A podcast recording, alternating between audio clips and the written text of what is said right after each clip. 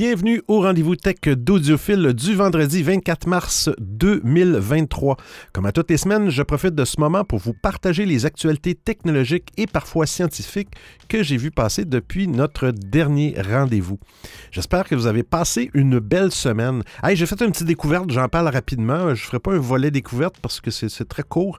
Je, cherchais sur Mac OS un petit utilitaire de capture d'écran pas nécessairement du vidéo, juste d'être capable de capturer des régions, des fenêtres euh, et, d'être capable de mettre des flèches pour faire des présentations et tout ça. Et j'ai eu beaucoup de difficultés. Bon, c'est intégré à macOS, mais il bon, faut passer par aperçu pour être capable de mettre des flèches. C'est un petit peu plus compliqué. Et euh, il y a des versions payantes de logiciel. Il y en a qui sont pas toujours stables, surtout avec les versions M1, M2 Apple Silicon. Allez voir ça. Je vais mettre le lien dans le titre de l'émission. Ça s'appelle Shutter, S-H-O-T-T-R. Et c'est développé par quelqu'un. Il, y a ça directement sur son site. Et, euh, euh, c'est gratuit. Hein? Puis c'est très bien fait. Vous pouvez l'encourager avec euh, un, un, lien Buy Me a Coffee. Allez voir ça. Si vous cherchez un petit tuteur comme ça, gratuit, simple, efficace, très léger. Et ça roule. Je l'ai essayé sur, à partir de macOS Catalina. Ça roule très bien jusqu'au dernier Ventura. Alors, ça s'appelle Shutter. Et euh, ben, c'est ça. Ben, on commence tout de suite avec la première actualité. Bon épisode!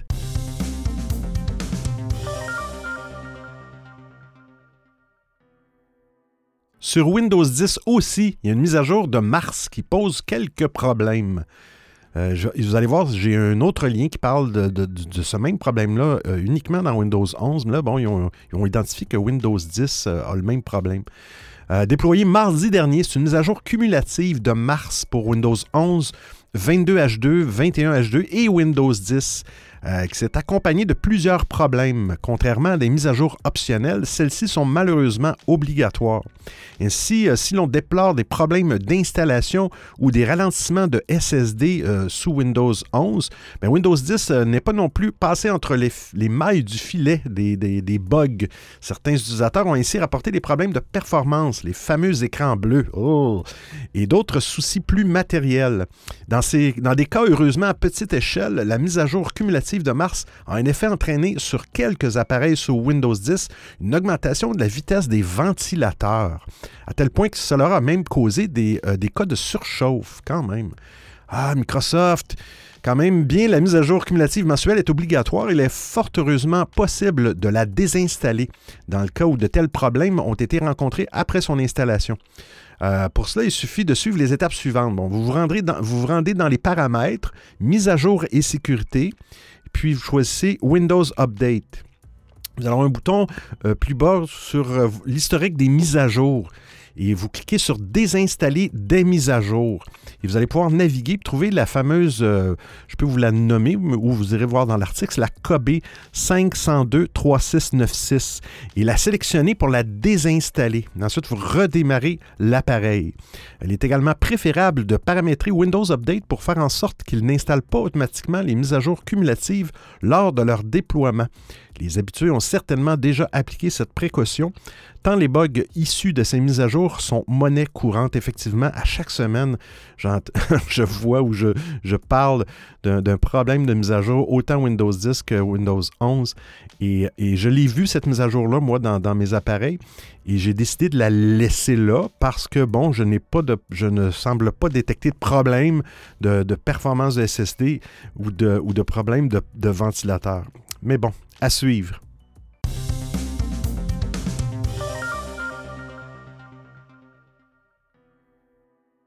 Microsoft ouvre le menu démarrer de Windows à la concurrence. Depuis des années, la barre des tâches de Microsoft est bloquée. Qu'importe les versions de Windows, il est très difficile, pour ne pas dire impossible, de modifier l'ordre et la liste des applications présentes par défaut. Si ce problème se présente aussi chez son principal rival Apple, Microsoft vient d'annoncer euh, s'ouvrir un peu plus à la concurrence. Dans les changements annoncés, l'entreprise prévoit notamment de laisser l'utilisateur modifier son navigateur Internet ou encore son application favorite pour la lecture des vidéos. Ces nouvelles solutions devraient donner plus de liberté aux utilisateurs au détriment des applications natives développées par Microsoft, comme le navigateur Edge par exemple. Apple a également procédé à des changements afin d'éviter des poursuites antitrust. Plusieurs organisations et même des États reprochent à Microsoft et Apple d'abuser de leur position pour favoriser leurs applications propres plutôt que celles de leurs concurrents directs.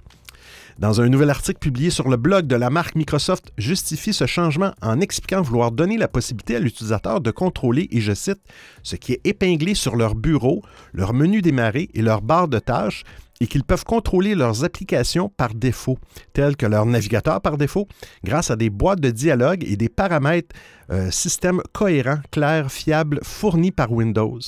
Afin de rendre la manipulation plus facile, Microsoft est en train de travailler sur une nouvelle façon de fonctionner. Lorsqu'un navigateur tiers comme exemple Firefox demande à devenir votre solution par défaut, l'utilisateur a la possibilité d'accepter. Et lorsque c'est le cas, une fenêtre des paramètres de l'ordinateur va s'ouvrir d'elle-même. Cette solution existe déjà sous Android et iOS. L'utilisateur est la seule personne capable de modifier les préférences par défaut sur l'appareil. Les applications tierces ne peuvent couvrir la page des paramètres en suggérant le changement, mais ce dernier ne peut pas se faire de manière invisible. Elle va permettre de modifier en profondeur le choix d'un navigateur par défaut et ce choix sera ainsi confirmé d'office à chaque utilisation. À la fin de son article de présentation de cette solution, Microsoft annonce qu'elle sera testée dans les mois à venir à travers le système de bêta développeur Windows Insider. En fonction des retours, la fonctionnalité pourra être lancée dans les prochains mois auprès du grand public. Windows, de son côté, devrait subir une mise à jour de taille pour le début d'année 2024 avec l'arrivée de Windows 12. Il serait assez logique que Microsoft présente sa nouvelle API et son système d'application par défaut avant cette date.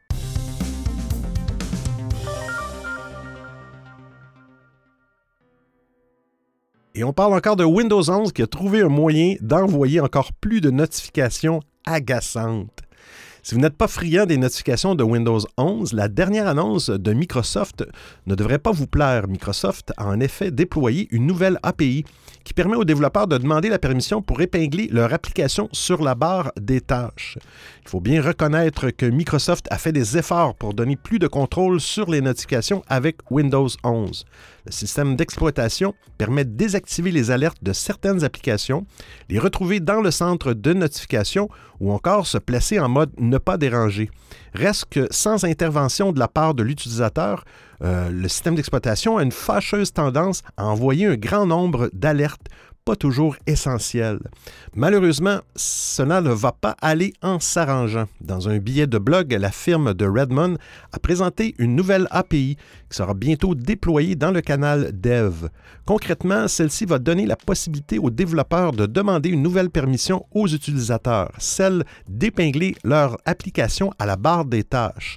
Si toutes les applications peuvent émettre ce type de requête, difficile d'imaginer un monde où les développeurs se restreignent de mettre leurs produits en avant. D'autant que ça ne s'arrête pas là. Ces derniers pourront également avoir recours à l'API pour permettre de configurer l'application comme logiciel par défaut. En bref, les utilisateurs qui aiment être tenus au courant tout en évitant d'être surchargés de notifications seront particulièrement lésés par cette mise à jour. Après tout, tous ces réglages peuvent se faire à partir des paramètres de Windows. Si ces nouveaux badges euh, facilitent certes la vie dans certains cas, le gain de temps reste relativement minime.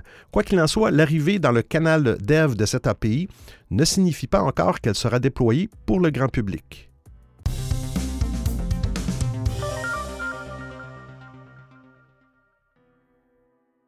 Un avatar 3D pourra assister à vos réunions sur Teams à votre place. Les utilisateurs et utilisatrices du logiciel de visioconférence Microsoft Teams pourront au printemps créer leur double en avatar 3D qui pourra les remplacer devant la caméra lors de réunions virtuelles. L'avatar 3D de Teams s'anime au son de la voix et interprète grâce à l'intelligence artificielle les différents signaux vocaux, et ce, sans avoir besoin d'allumer la caméra de votre téléphone ou de votre ordinateur. L'objectif est de donner euh, du répit aux personnes qui ne souhaitent pas apparaître 100% du temps devant leur caméra lors des réunions virtuelles. Microsoft avait annoncé l'arrivée des avatars 3D dans Teams en 2021 une fonctionnalité qu'elle a testée auprès d'une poignée de personnes. Son lancement était d'abord prévu en 2022, mais sera finalement prêt pour l'ensemble des internautes en mai 2023. Les internautes pourront sélectionner une variété d'options de personnalisation pour leurs avatars, allant des tons de peau aux coiffures en passant par les vêtements et les traits du visage. Et leur utilisation ne sera pas limitée au logiciel Teams sur ordinateur. Microsoft travaille notamment avec Meta et ses casques Quest sur des réunions immersives en réalité virtuelle dans lesquelles les avatars de Teams pourront, entre autres, lever la main.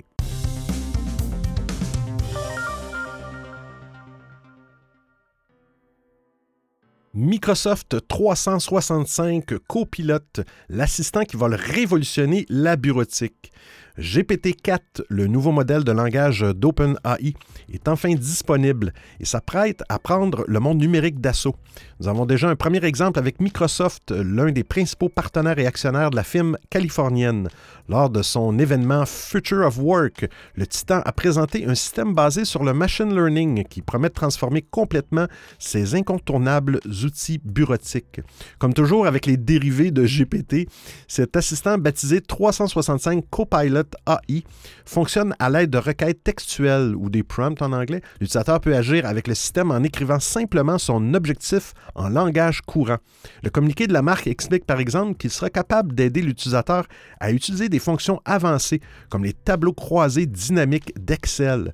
Il suffira d'une petite requête textuelle pour exploiter, traiter et visualiser de gros ensembles de données. Wow. L'autre point important, c'est que Copilot pourra aussi générer instantanément un document entier à partir des informations contenues dans un autre fichier. On peut par exemple imaginer une présentation PowerPoint basée sur un échange de courriel Outlook, une synthèse Word produite à partir d'un fichier Excel et ainsi de suite. Euh, les novices qui soupirent d'angoisse à l'idée de fouiller euh, un menu interminable pourront par exemple bénéficier de certaines options dont ils ne connaissent même pas l'existence. De quoi produire des documents quasi professionnels sans se taper la tête contre son bureau.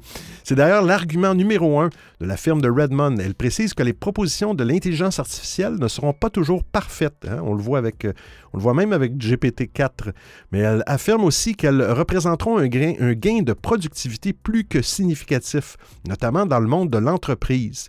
Copilot pourra s'appuyer sur le Microsoft Graph de l'entreprise. Cela lui permettra par exemple de produire un résumé succinct euh, d'une longue discussion par courriel. Il pourra aussi euh, générer des réponses basées sur les contenus de l'utilisateur, documents, courriel, courriel, calendrier, des chats, des réunions, des contacts ou autres données professionnelles combinées à son contexte de travail. Exemple, les réunions en cours, les échanges de courriel sur un sujet, les conversations chat. Microsoft a aussi tenu à rassurer les futurs utilisateurs sur l'origine du contenu généré et je les cite, nous indiquons clairement comment le système prend ses décisions en notant explicitement les limites ainsi que les liens vers les sources, tout en indiquant à l'utilisateur qu'ils devront vérifier et ajuster ce contenu en fonction de leur expertise personnelle peut-on lire dans un billet de blog associé. À l'heure actuelle, ce système est encore en phase de test et seule une poignée de clients triés sur le volet peuvent en profiter. La date officielle du déploiement et les tarifs seront annoncés euh, au cours des mois à venir. Reste à voir si ce copilote euh, ou copilot honorera toutes ses promesses si alléchantes. Le cas échéant, il s'agira incontestablement d'une petite révolution dans le monde ô combien sclérosé de la bureautique, comme c'est le cas de Google qui développe un système équivalent en ce moment même. Il conviendra donc de suivre de très près l'évolution de ces outils. Ils vont sans doute changer entièrement la façon de travailler de millions de personnes d'ici quelques années.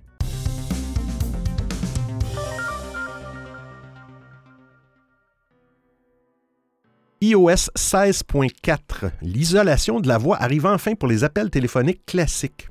Apple vient de sortir la version d'iOS 16.4 en Release Candidate. Ça, c'est la toute dernière version bêta avant la sortie publique.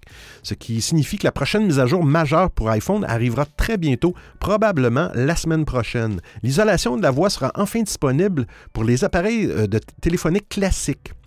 Sur les iPhones et sur les Mac, la fonction isolement de la voix est conçue pour considérablement améliorer la qualité du microphone lors des appels en réduisant le bruit de fond.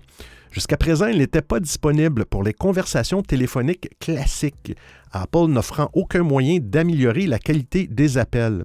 La fonction d'isolement de la voix d'Apple est en réalité déjà disponible, mais pour les appels VoIP, Vous allez voir sur votre téléphone, ça va être marqué souvent Voix IP sur LTE ou Voix sur LTE, qui utilise euh, FaceTime, WhatsApp et d'autres applications. Il utilise ce, protocole-là euh, à partir des appareils exécutant iOS 15, macOS Monterey ou les versions euh, ultérieures. Lors d'un appel FaceTime sur un iPhone, par exemple, l'isolation de la voix peut être déjà activée en ouvrant le centre de notification euh, en touchant micro et en sélectionnant isolement de la voix. Même chose sur les dernières versions de macOS. Mais il y a une erreur dans l'article, c'est plutôt le centre de contrôle. Vous allez voir, ça va être marqué, il va y avoir un petit euh, message pour la voix. Autrement dit, cet ajout est une nouveauté bienvenue qui rendra les appels téléphoniques plus audibles, surtout dans les endroits bruyants, le métro, la gare, une rue bondée, où vous pourrez mieux entendre la personne avec qui euh, vous discutez et vice-versa. Il y a d'autres notes aussi de patch euh, d'Apple pour la mise à jour 16.4. En gros, bon, il va y avoir des nouveaux emojis, 21 nouveaux emojis comprenant des animaux, des gestes de la main, des objets, des notifications, ça, ça va être cool, des notifications pour les applications web ajoutées à l'écran d'accueil. Vous avez rajouté, je ne sais pas, on en parlait, je pense, la semaine passée, vous, avez rajouté une application, vous ne voulez pas avoir l'application Facebook sur votre téléphone parce que, bon, elle est gourmande. Et euh, vous avez un, raccourci que vous avez euh, créé à partir de Safari et vous êtes créé un, raccourci sur l'écran d'accueil. Euh, avant, on ne pouvait pas avoir de notification avec ces favoris-là sur le web. Avec 16.4, j'ai hâte de tester ça. Ça va être supporté. Paramètres d'accessibilité pour assombrir automatiquement la vidéo des, lorsque des éclairs de lumière ou des effets stroboscopiques sont détectés. Ah, optimisation de la détection de collision hein, sur les modèles iPhone 14 et iPhone 14 Pro. Euh, iOS 16.4 et iPadOS 16.4 pourraient sortir dès la semaine prochaine à partir du 27 mars 2023.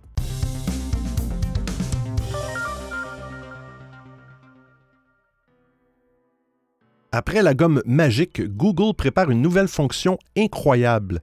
Google a l'habitude de proposer de nombreuses fonctionnalités exclusives sur les appareils Pixel. L'une des dernières nouveautés de la firme de Mountain View s'appelle Photo Unblur une fonction de défloutage des photos. Elle a fait son apparition sur les Pixel 7 et 7 Pro, s'appuyant sur la puce Tensor pour apporter de la netteté aux photos floues. Google ne compte pas s'arrêter en si bon chemin et euh, pourrait bientôt déflouter vos vidéos. Le site 9 to 5 Google a fait des découvertes intéressantes en décompilant la dernière version de l'application Google Photos. Le géant américain préparerait un outil appelé Video on Blur pour rendre vos vidéos nettes et claires, une fonctionnalité équivalente à l'outil Photo on Blur. Euh, cette dernière devrait faire appel à l'apprentissage automatique ou machine learning pour donner un aspect plus net aux vidéos. En l'état, on peut penser que l'intelligence artificielle travaillera sur des vidéos peu floues et en particulier sur la stabilisation a posteriori. Il est probable que la vidéo Unblur soit une fonction exclusive au Pixel 8 et Pixel 8 Pro à sa sortie. C'est déjà le cas de la, fonctionnalité Photo and Blur et Google prend généralement le temps avant de proposer ces fonctions sur d'autres appareils. La gomme magique a par exemple fait son apparition sur le Google, euh, euh, le Google Pixel 6 avant de s'ouvrir à tous les autres téléphones intelligents Android et iOS. Il faut toutefois, dans ce cas, disposer d'un abonnement à Google One pour en profiter.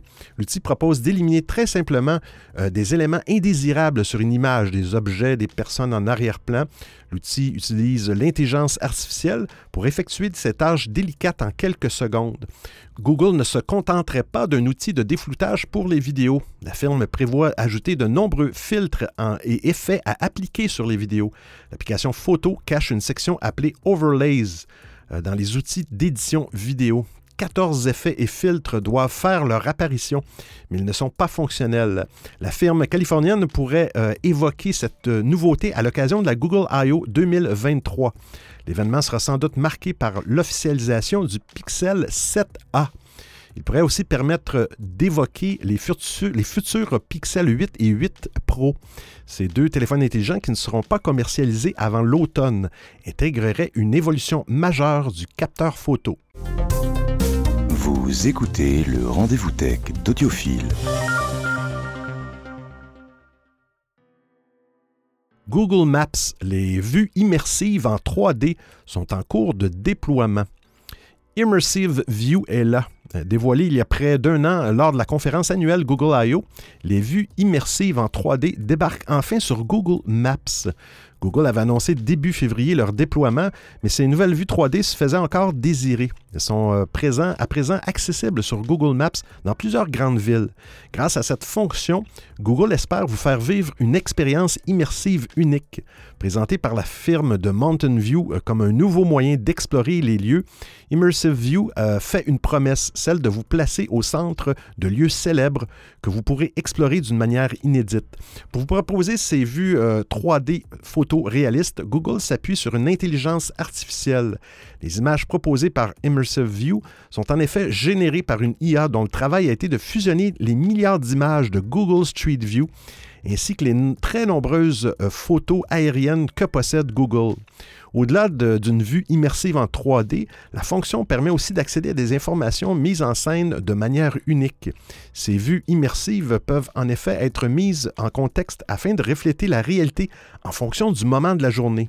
En appuyant sur le bouton Heure et météo affiché sur les vues immersives, vous pourrez survoler des lieux célèbres à différents moments de la journée. Ce mode vous, vous donne en effet accès à un curseur qui, lorsqu'il est modifié, vous permet de naviguer dans le temps. En fonction de l'heure et de la météo du jour, vous pourrez ainsi visualiser des lieux célèbres sous le soleil ou sous la pluie, ou encore visualiser un monument à l'aube ou au coucher du soleil. Début février, Google avait indiqué qu'Immersive View serait dans un premier temps disponible pour les villes de Londres, Los Angeles, New York, San Francisco et Tokyo. L'entreprise avait toutefois précisé que le module arriverait au cours des prochains mois dans d'autres grandes villes comme Amsterdam, Dublin, Florence ou encore Venise. Eh bien, visiblement, il semble que Google ait pris un peu d'avance puisqu'elle a déjà entrepris de déployer la fonctionnalité dans toutes ces villes, mais aussi dans d'autres.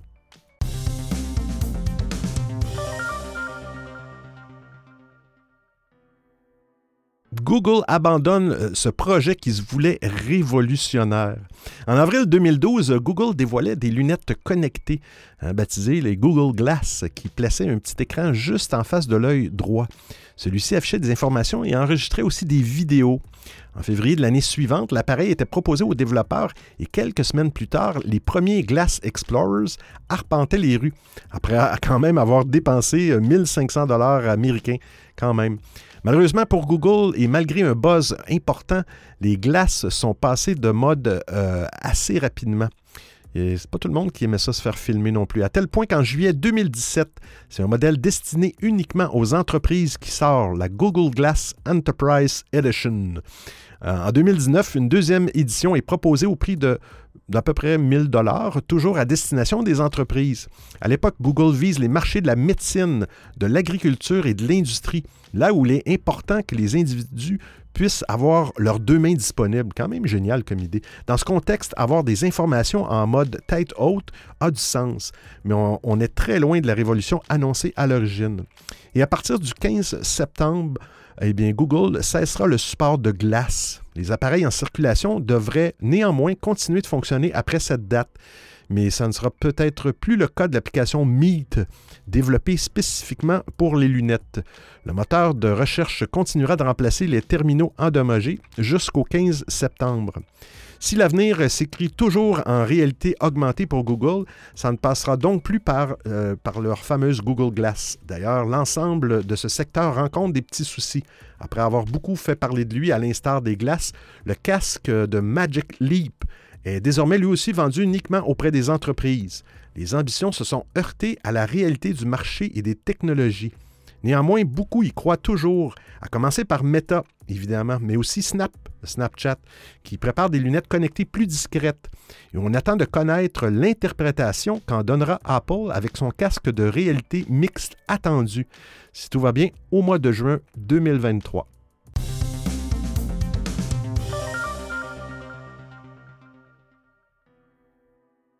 YouTube Music déploie les téléchargements intelligents.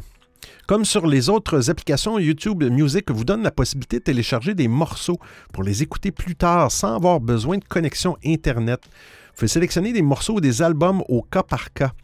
ou bien laissez faire l'application qui téléchargera automatiquement jusqu'à 500 chansons en se basant sur votre historique d'écoute.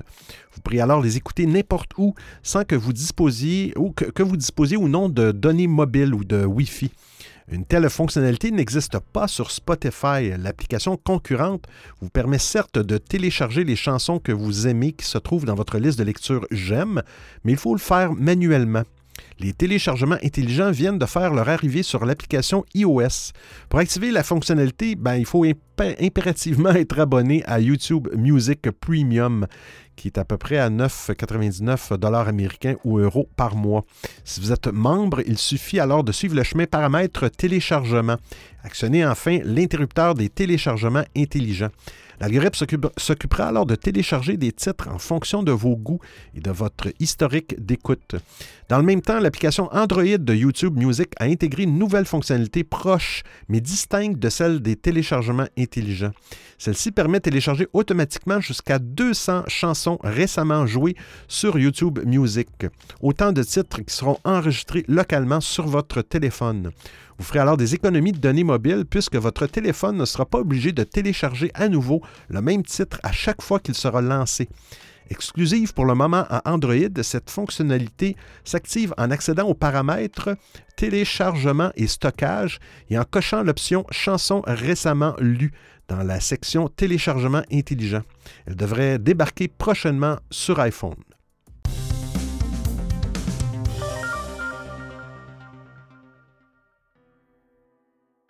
Firefox déploie l'arme ultime contre le spam. C'est une nouvelle arme pour tous ceux qui veulent lutter plus efficacement contre le spam. La fondation Mozilla vient en effet d'annoncer l'intégration de son générateur d'adresses courriel jetable Firefox Relay directement sur son navigateur. Rappelons que cet outil a été lancé en 2020. Il permet de générer des adresses e-mail aléatoires qui remplacent votre adresse originale lors d'une inscription en ligne. L'idée est d'empêcher l'utilisation de votre adresse à des fins de spam. Bien sûr, les emails sont toujours redirigés vers, votre adresse email légitime, mais vous pouvez à tout moment décider de supprimer cette redirection. L'outil serait relativement efficace et apprécié. Dans un billet de blog, Mozilla affirme qu'il aurait bloqué 2,1 millions de messages non sollicités. Désormais, Firefox Relay peut générer des adresses électroniques directement sur la fenêtre de remplissage lors d'une inscription. Pour utiliser cette fonctionnalité, il faut toutefois euh, l'avoir euh, installée et posséder un compte Firefox. Mais la manœuvre se fait automatiquement sans avoir à passer par l'extension. La fondation Mozilla s'apprête à aller un cran plus loin puisqu'elle précise, et je cite, Nous espérons étendre le système à d'autres sites et à tous les utilisateurs de Firefox dans le courant de l'année. Et elle ajoute, Nos utilisateurs de Firefox Relay réfléchissent à deux fois avant de partager leur adresse électronique en utilisant des alias de courrier électronique au lieu de leur véritable adresse, afin de préserver la sécurité de leurs informations personnelles. Firefox n'est pas le seul navigateur à proposer un générateur d'alias, c'est aussi le cas depuis quelques mois de DuckDuckGo. Firefox continue en tout cas de mettre l'accent sur la protection de la vie privée de ses utilisateurs. Pour ne citer qu'un seul exemple des nombreuses fonctionnalités mises en place, Mozilla a lancé Total Cookie Protection l'an dernier. Cet outil confine les cookies aux sites sur lesquels ils ont été créés. L'idée est d'empêcher les entreprises d'utiliser ces fichiers pour pister l'internaute d'un site à l'autre. De quoi faire Firefox le navigateur le plus privé selon la fondation. On notera pour finir que Google Chrome a récemment adopté une série de mesures pour mieux encadrer l'utilisation des cookies.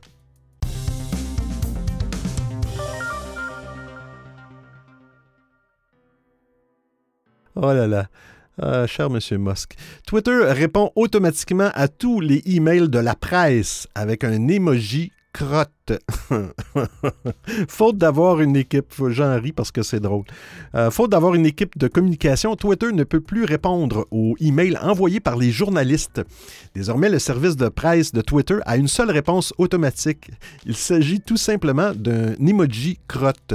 Ce n'est effectivement pas une blague. Elon Musk l'a lui-même annoncé sur son compte Twitter. Suite à son arrivée à la tête de Twitter, Elon Musk n'a pas tardé à virer des milliers d'employés à travers le monde à tel point que l'équipe de, communication de Twitter a été décimée par les licenciements, et ce n'est pas la seule équipe. Hein. Twitter a même lancé une nouvelle vague de licenciements le mois dernier, encore.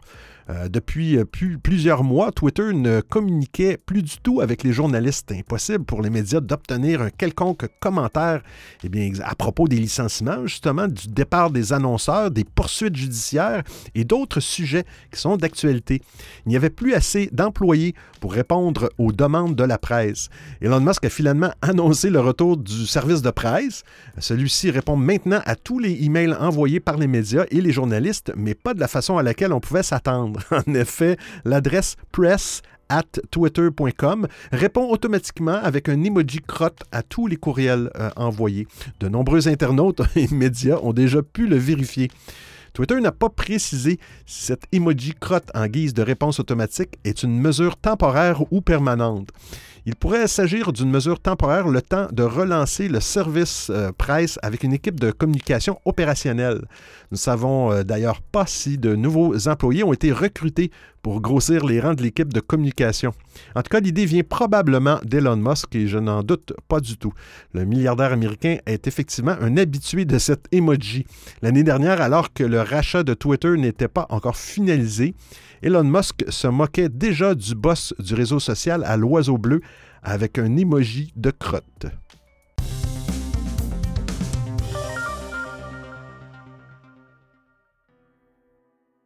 Les disques durs seraient voués à disparaître. Depuis quelques mois, les SSD, hein, les Solid State Drive, connaissent une baisse de prix constante. Le cabinet d'analyse TrendForce s'attend à ce que le prix de vente moyen de la mémoire flash NAND, des SSD et des cartes micro SD chute de 15% au cours du trimestre. Les SSD vont ainsi progressivement remplacer les hard drive HD qui deviendront bientôt obsolètes.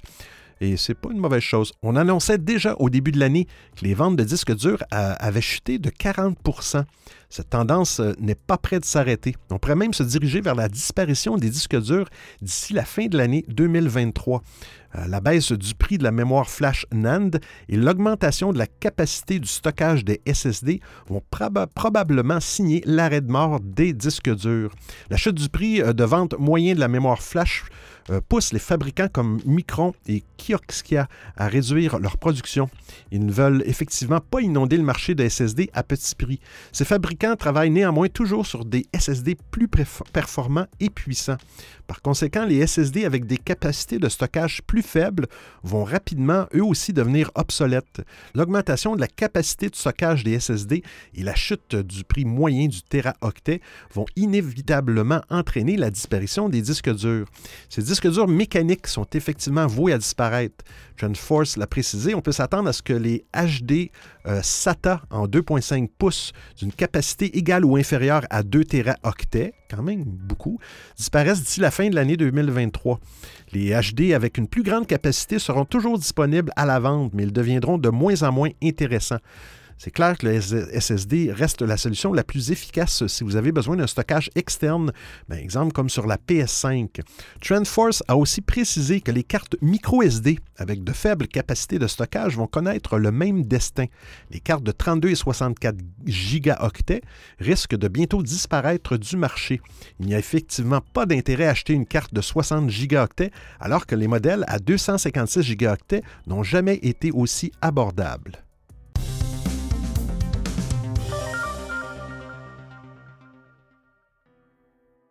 GPT.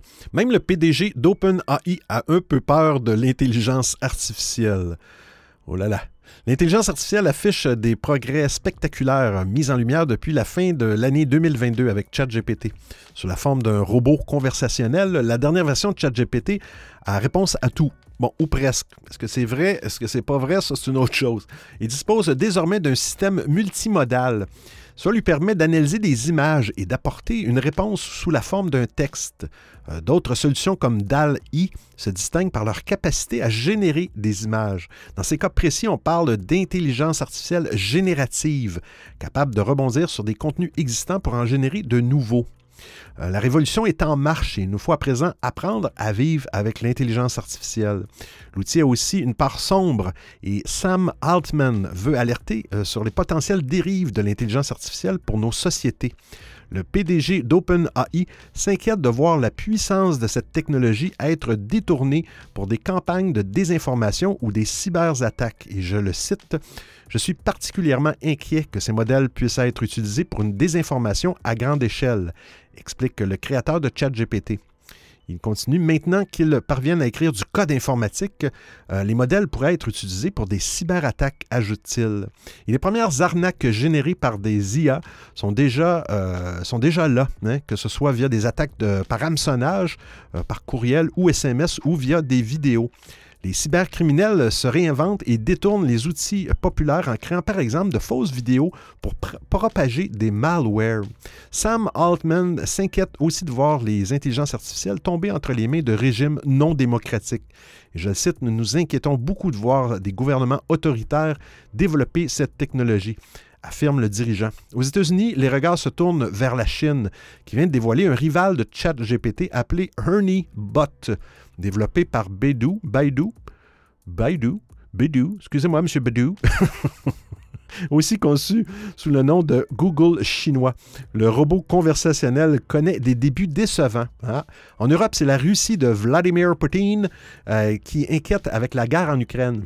Euh, des années avant l'invasion de l'Ukraine, le président russe Vladimir Poutine assurait que le leader de l'intelligence artificielle serait le maître du monde des propos jugés glaçants par Sam Altman.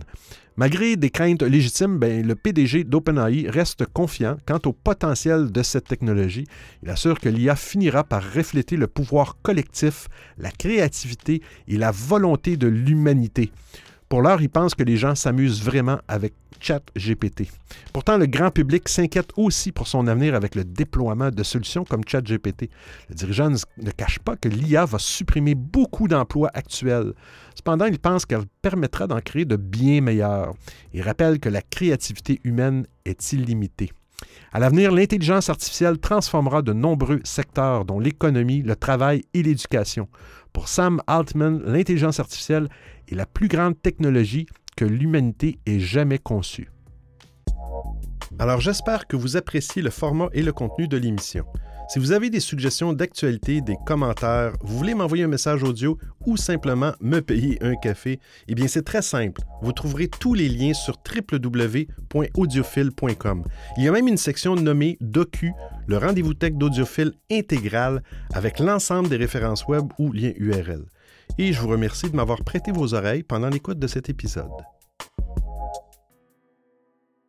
Et c'est terminé pour aujourd'hui. Hein, comme à toutes les semaines, on voit que l'intelligence artificielle prend de plus en plus de place. Ça va très, très vite.